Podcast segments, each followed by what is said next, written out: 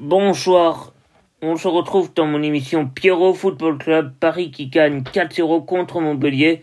Les buteurs euh, sont Mbappé qui inscrit un doublé à la 34e et 63e minute. Neymar 60e minute et Mauro Icardi 61e. Donc Paris qui s'impose euh, contre Montpellier 4-0. Demain on aura Lens-Nice à 17h. Et 21h, on aura Monaco-Marseille. Je vous souhaite une bonne soirée. Je vous dis à demain.